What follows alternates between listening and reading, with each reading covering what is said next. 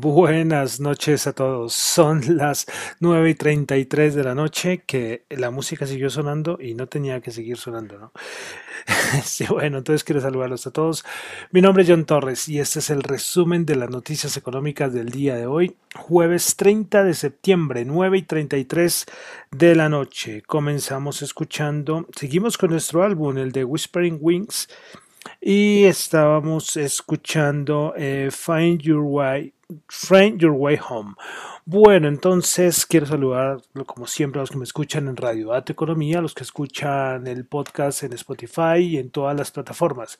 Recuerden, en YouTube, los que me escuchan solo escucharán un pedacito de la canción del del inicio por asuntos de derechos. Los que me escuchan en Apple Podcasts, colóquenle una calificación de unas 5 estrellas, pueden hacerlo. Y en YouTube, ahora me va a tocar decirles que por favor, si pueden seguirme, muchas gracias. Yo sinceramente es que no, yo, yo lo de YouTube lo hice fue porque hay gente que dice que le quedaba más fácil, porque YouTube lo usa mucha gente, pero viendo las estadísticas, donde más lo escuchan es en Spotify. Pero bueno, los que quieren seguirme ahí en, en YouTube, hombre, dele me gusta y dele botón a seguir. Y bueno, no sé, de verdad que ni siquiera sé. Yo tengo poquititos seguidores en YouTube. Creo que ni, no tengo ni 50, creo. Eso lo miré hace unos meses. Pero bueno, si ustedes me ayudan a aumentar el número de seguidores, pues muchísimo, muchísimo mejor. Bueno, entonces vamos a comenzar con el resumen de las noticias económicas de el día de hoy, 30 de septiembre. Pues les cuento que ya el trimestre, el mes se acabó. Y entramos a los últimos tres meses del año. Qué miedo, ¿no? eh, ¿Cómo pasó este año de rápido, no? ¿Cómo pasó este año de rápido? Ay, Dios mío. Bueno, entonces vamos a comenzar. A ver, un momento porque esto no me está cargando. Ya, listo. Bueno, Listo, comenzamos con datos de PMI. Recuerden, fin de mes, inicio de mes, ah, perdón, le pegué al micrófono. Inicio de mes, fin de mes, pues tenemos datos de PMI manufacturero. Bueno, comenzamos con China. Allá, como en Estados Unidos, tenemos dos tipos de PMI, los dan dos, ¿ok? Así como en Estados Unidos que tenemos el ISM y el Market, ah, en China también. Pues bueno, el PMI manufacturero, el el a ver, a ver, a ver, el de Caixin terminó en 50, esperaba 49.5 y el otro, el que emite el gobierno, pues 49.6, esperaba 50, 49.6, es decir que se ya toda la, o sea, desde el año pasado si comparamos el dato peor, más o menos peor, a, vimos toda una recuperación, niveles super altos y después, ¡pum!, se volvió toda la, ya corrigió toda la, no corrigió, borró toda la recuperación, lo es mediante los PMIs, una, una locura esto, ¿eh? sí, 49.0, recuerden, siempre por debajo de 50 son niveles de contracción. Bueno, pasamos al PMI manufacturero del Jibun en Japón, 51.5, anterior 51.2. El, el PMI manufacturero en Corea del Sur, 52.4. Y el de Australia 56.8, anterior 57.3. Entonces vemos que el de Corea del Sur, Japón y China, pues nada, por ahí resaltar el de Corea del Sur que está en 52.4.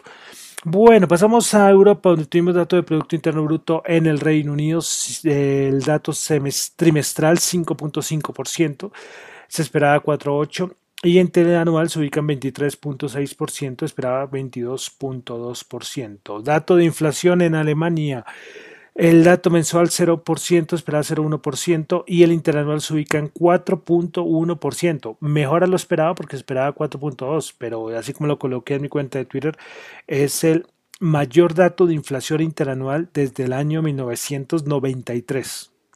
Datico importante, el de inflación en Alemania. En Alemania también tuvimos dato de desempleo. Eh, la tasa de desempleo es 5.5%, esperaba 5.4%. Venta minoristas en España del mes de agosto, el interanual menos 0,1%, anterior 0,1%. Dato de inflación en Francia, se esperaba el mensual en menos 0,1, terminó en menos 0,2% y el y se ubica en 2.1%, anterior 1.9%. Ahí ya Francia se mete en los límites del 2%, que es el límite del Banco Central Europeo. Por ejemplo, mire el de Alemania, 4.1%. Ese está por encima de todos los precios objetivos del Banco Central europeo. En Francia, dato de también dato de índice de producción industrial, 1%, anterior 1.3 y ya el interanual se ubica en 10%. Desempleo en la eurozona, muchos datos macro, oye, muchos datos macro. Desempleo en la eurozona del mes de agosto 7,5%, anterior 7,6%. Bueno, una lluvia de datos macros que lastimosamente los tenía ahí un poco de desorden. Hubiera podido mejor dar como siempre dato de inflación y aparte los otros datos, pero bueno, nos quedamos con los datos de inflación que son muy importantes. Desempleo también, pero los de inflación para la situación en que estamos, los datos de inflación son importantes. Pasamos a Estados Unidos, tuvimos el dato de subsidio de desempleo, el dato semanal, 362 mil en los nuevos, se esperaba 330 mil, y los continuos 2.802.000 cuando se esperaba 2.790.000. Ambos datos entonces, los nuevos y los continuos por encima. Bueno, hoy Powell siguió hablando con Yellen. Hoy tuvimos a Yellen ya Powell volviendo a hablar con ante este comité del Senado. Llevamos en, ¿cómo les, digo yo? En una semana hemos escuchado a Powell como cuatro o cinco veces por la adición de tasas de interés, las dos eh, presentaciones ante el Senado y ayer en esa de, del Banco Central Europeo. Bueno, entonces, vamos a resaltar cositas de Powell, que ya no hay mucho que resaltar, para, porque es, difícil, con, viendo Powell, que siempre repite lo mismo cada mes, imagínense ahora que le ha tocado hablar cuatro veces en una semana. Bueno, primero que Powell espera que, que la inflación tome un respiro a la primera mitad del próximo año, que la expectativa de inflación en general sea, son consistentes, pero que el objetivo de inflación del 2% se mantiene firme a mediano plazo. Eh, bueno, eh, también que si por si al caso las expectativas de inflación aumentan, la Fed estaría preparada para usar todas las herramientas para combatir la inflación. Y vuelvo a repetir que la alta inflación es el resultado por todos los problemas que hay con la cadena de suministros. Bueno, hoy en Estados Unidos también tuvimos al Senado que votó 66-35 a favor de mantener el gobierno en funcionamiento, los fondos temporales. Recordemos que habíamos dicho que el gobierno ahorita, mañana ya hay un cierre de gobierno, pero bueno, eh, es que quieren aprobar lo del plan de infraestructura, bueno, están haciendo todo lo del top, el techo del tope del gobierno, bueno, todo esto, pero pero entonces esto lo está manejando, eh, lo, está tratando de, los demócratas son los que están tratando de alargar todo lo, lo, lo que se mantenga el, el, gobierno en funcionamiento y poder sacar sus dos proyectos adelante y los republicanos ahí en contra.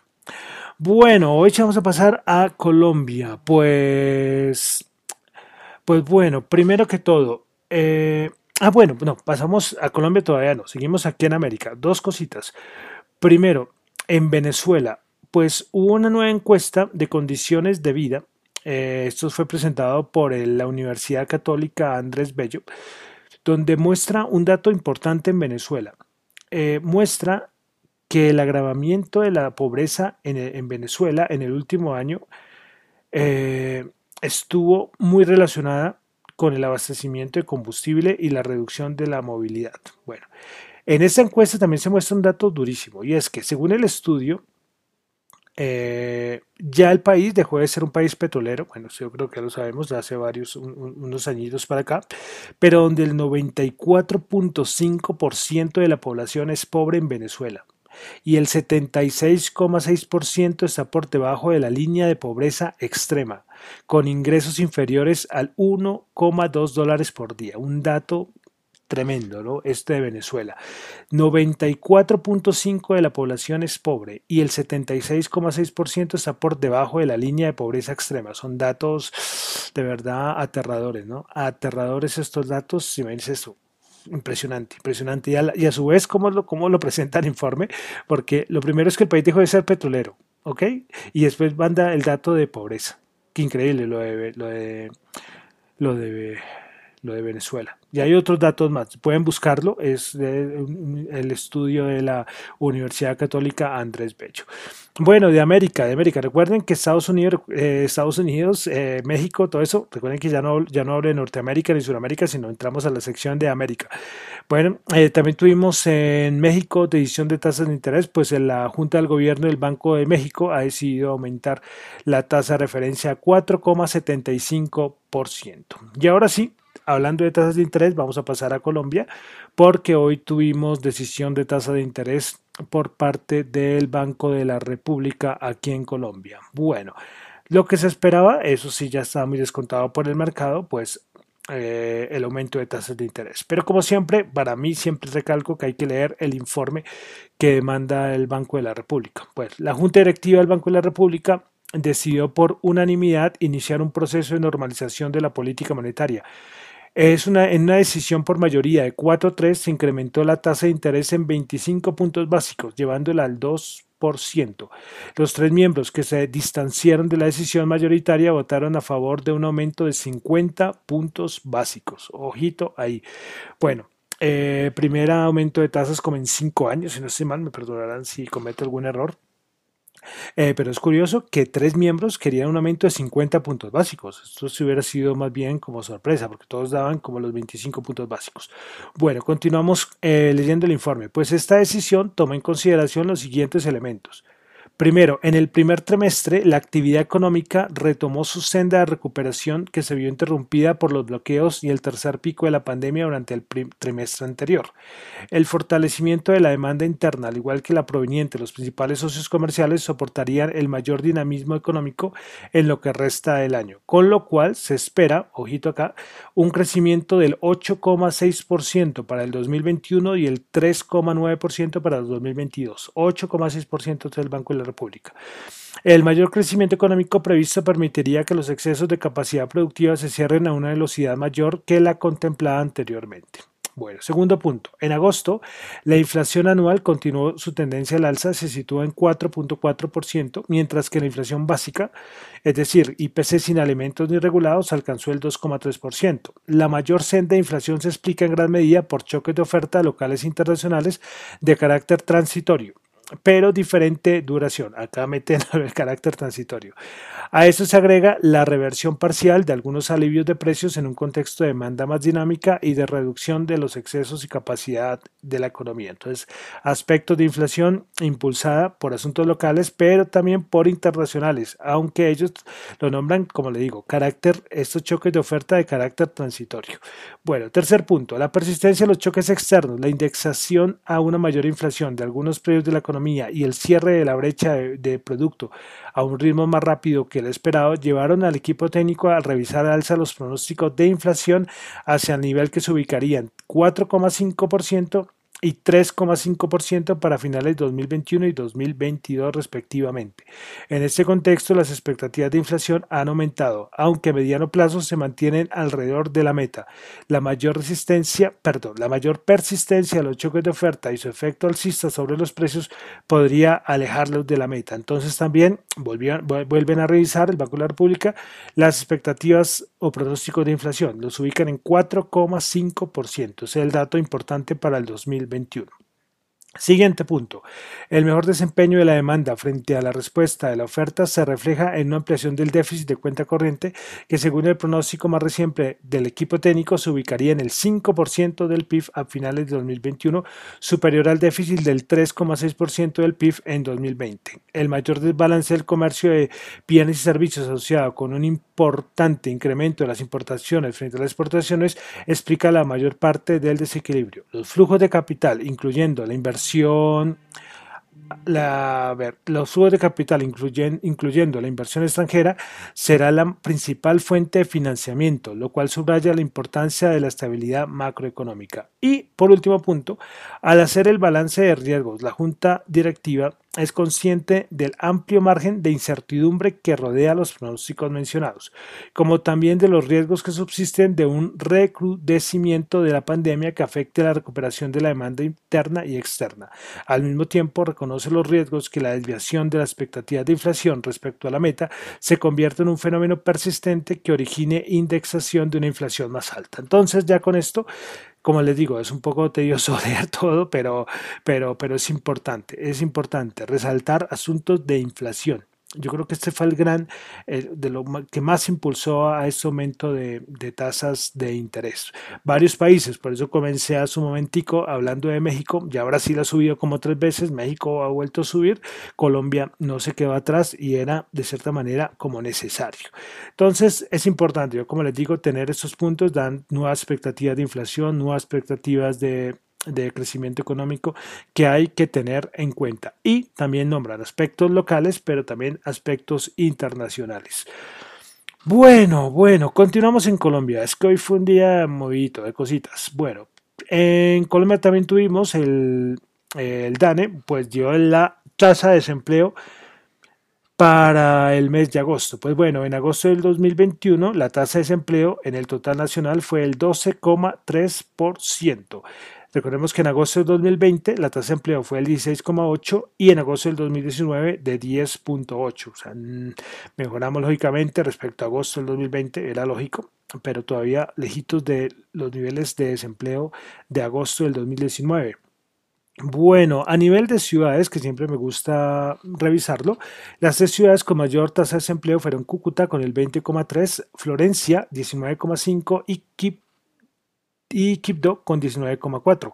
Bogotá se ubicó con el 16.1. Las de menor desempleo fue Bucaramanga con el 12,3, Barranquilla con el 11 y Cartagena con el 10%. Bueno, de Colombia también la superfinanciera certificó que la tasa de usura para el mes de octubre se ubicará en 25,6%, lo que presenta una caída de 17 puntos básicos frente al dato del mes anterior. Bueno, ahí dejamos Colombia. Vamos a entrar ahora sí a los mercados. Bueno, eh, asuntos de, de, OPEP, pues de petróleo, porque ahorita tenemos reunión de la OPEP ya en estos días pronto.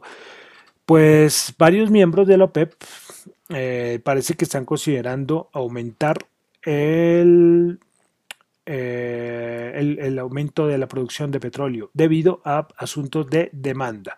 Entonces veremos a ver qué pasa con, con esto.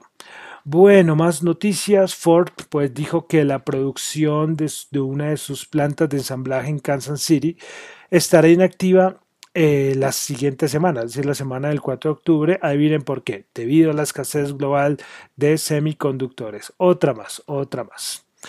Bueno, y una cosita importante que pasó en Colombia con todos esos asuntos de energía que llevamos tocando. Y es que hoy en Colombia el gobierno nacional, eh, con la presencia del ministro de Minas y Energía, pues publicó la hoja de ruta del hidrógeno pues esta hoja de ruta del hidrógeno pues marcará el camino durante los próximos 30 años para el desarrollo, generación y uso de este energético más limpio, impulsando la consolidación de la transición energética eh, en Colombia. Recordemos que Colombia es de los países que lideran esta transformación, transición perdón, energética en la región. Pues bueno, este documento estuvo apoyado y con asesoría de la firma de consultoría eh, Ideals y la financiación del Banco Interamericano de Desarrollo, que además financiará el desarrollo del sandbox regulatorio de esta hoja de ruta del hidrógeno. También se busca brindar las herramientas para que Colombia pueda aprovechar aún más el potencial eólico y solar que ha venido desarrollando gracias a un marco regulatorio robusto que incluye importantes incentivos tributarios y que hoy ubica a Colombia en la vanguardia mundial de materia de energías renovables. Pues bueno, eh, el hidrógeno verde tiene un potencial de más de 3 gigavatios en regiones, por ejemplo, es solo La Guajira, lo que representa grandes oportunidades económicas y desarrollo para Colombia en aplicaciones que van desde el uso de este vector energético en procesos de refinación, transporte de gas, movilidad sostenible y producción de insumos agrícolas. Y finalmente, adicionalmente y finalmente, hay un gran potencial de exportación en el mediano y largo plazo que le permitiría a Colombia posicionarse en los mercados asiáticos, europeos y norteamericanos, aprovechando su ubicación privilegiada debido al acceso a los océanos Pacífico, Atlántico y cercanía del Canal de Panamá. Bueno, entonces es una noticia importante, 30 años, ¿eh? 30 años colocan eh, el, mapa de ruta de esta, eh, bueno, el mapa de ruta o la hoja de ruta del hidrógeno en Colombia. Bueno, entonces vamos a pasar ya a los mercados. Hoy día de índices, cerrando con mucha volatilidad. Los, los, los, cuantitativos nos decían que deberíamos de tener gran volatilidad y la tuvimos. Recordemos que hoy tuvimos cierre de trimestre, cierre de mes. Bueno, cierre, cierre, cierre de mes, cierre de trimestre, cierre de todo. porque, porque, bueno, bueno, era el último día de septiembre y ahí se vio. ¿Qué pasa ahora? ¿Qué va a pasar? Días claves mañana y el lunes, porque el SP500 terminó a niveles técnicos, uy, complicaditos, que si pierde esos niveles, eh, apretarse el cinturón, ¿eh? porque pueden venir eh, movimientos muy fuertes, o puede ser que eso ya sea un piso y rebotemos. Es que esto no lo, nadie va a saber lo que va a pasar, pero estaremos ahí pendientes mañana viernes, inicio de mes y el siguiente lunes. Bueno, el Nasdaq 100 Bajó 63 puntos, menos 0,4%, 14.689. Principales ganadoras del Nasdaq 100 tuvimos a Splunk subiendo el 5,1%, NetPay subiendo el 4,5% y PyChex 4,2%. Principales perdedoras, Ross Store bajó el 5,3%, Dollar Tree bajó el 4,7%, Walgreens Boost bajó el 3,4%. Vamos ahora al SPY, el SP500. El SP500 bajo 51 puntos, menos 1,1%, 4.307 puntos. Principales ganadoras en el SP500, PyChex 4,2%, Electronic Arts 3,1%, Match Group 3%. Increíble Electronic Arts, que, no sé qué habrá pasado. me gustan los videojuegos y no he, no he visto noticias, a ver qué me tocaría averiguar. Creo que son dos días seguidos. Bueno, CarMax bajó el 12,6, principales perdedoras del SP500. 12,6%, Gap bajó el 8% y Newell Brands bajó el 7,3%. Recordemos, 4.307, nivel importante de soporte para el SP500. Bueno, vamos ahora al Dow Jones. El Dow Jones el día de hoy bajó 546 puntos, 1,5%, 33.843 puntos. Para el ganadora solamente dos. Salesforce subió el 0,2 y Mer Company 0.03%. Principales perdedoras Walgreens Boots bajó el 3,4%, Caterpillar bajó el 3,1% y Triem Company bajó el 3%. Bolsa de Valores de Colombia, que ahí sigue, mejor dicho, aguantando. Cuarto día consecutivo que mantienen verde. Subió un puntico, 1.6 o algo así, 0.1, 1361. Principales ganadores en la Bolsa de Valores de Colombia. Da Vivienda 1,8%, Cemex 1,7% y Empresa de Teléfonos de Bogotá 1,1%. Principales perdedoras, Enca el 2,6%, Éxito el 1,2%, ISA el 1,2%. Bueno, vamos al petróleo WTI 75.1 subió 0.4, Brent 78.4 subió 0.5, el oro 1756 subió 33 dólares la onza, Bitcoin y criptomonedas. A ver, que se me olvida que ahora yo los hago el repasito general. A ver, a ver, a ver, a ver, a ver, porque tengo problemas. Houston, hay problemas porque cerré la, la página. Ya la vamos a, a abrir rápidamente porque la cerré por equivocación. Eh, listo, entonces Bitcoin 43.354 subió, ha subido 0,58%. Cuando yo digo este porcentaje, cuando yo digo este porcentaje, a ver que me, que suena aquí los teléfonos. Bueno, cuando yo digo este porcentaje es lo que ha subido en las 24 horas, ¿no? Bueno, entonces, Bitcoin 43.403 ha subido el 0,57%, Ethereum 2.992 dólares subiendo el 0,6%, Cardano 2.1 dólares subiendo el 0%, bajando el 0.03%, Binance Coin 383 dólares subiendo el 1.8%, Ripple 0.9 dólares bajando el 0.5%, Solana 139 dólares subiendo el 0.9%, Polkadot 28.6 dólares subiendo el 2.2%, Dogecoin 0.2 dólares subiendo el 0.1%, Terra 37.4 dólares subiendo el 5.1 y por último Unipswap 24 dólares subiendo el 2.9%. De criptomonedas que les comento, pues que Visa está trabajando en la interoperabilidad de blockchain para pagos cripto. Interesante, ¿eh? sí, muy interesante esto de, Visa, interoperabilidad de la blockchain para pagos criptos, ya metiéndose Visa y no solamente Visa, Mastercard en, con asuntos de criptomonedas. Y por último, eh, Powell hoy dio en su declaración que dio el día de hoy, habló de las criptomonedas y dijo algo muy claro. Dijo que la Fed no tiene planes para prohibir las criptomonedas. Sería apropiado regular las stablecoins. Eso fue un impulso alcista, ¿eh? Impulso alcista ahí para, los, para las criptomonedas.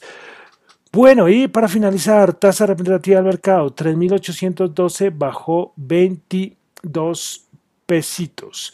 Bueno, entonces con esto termino por el día de hoy el resumen de noticias económicas, pero les cuento una cosa. Recuerdan que yo ayer les dije que iba a ser como un podcast especial, un programa especial respecto a hablar rápidamente un contexto de la crisis energética que, está, que, está, que estamos afrontando. Me parece un punto muy importante. Entonces, no lo voy a hacer aquí inmediatamente porque ya llevamos 27 minutos. Eh, voy a ver si tomo un poquito de agua, porque entonces se acaba acá el resumen los que quieran continuar, vamos a hacer una pausita como de un minuto eh, y después en, un, nada, en unos minutos voy a dar lo que, mi punto de vista y contextualizar un poco lo que está pasando con la crisis energética, ¿ok?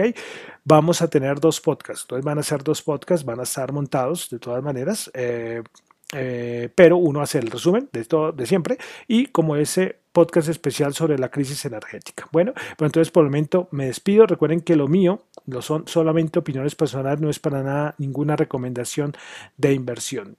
Mi nombre es John Torres, me encuentran en Twitter en la cuenta arroba y en la cuenta arroba Dato Economía. Muchas gracias y entonces ya en unos minuticos, acá los que están en la emisora, eh, van a escuchar un poquitico de música y vuelvo. Y ya el podcast, los que escuchen este podcast primero, pues podrán buscar el otro sin ningún problema. Bueno, entonces, eh, bueno, muchísimas gracias.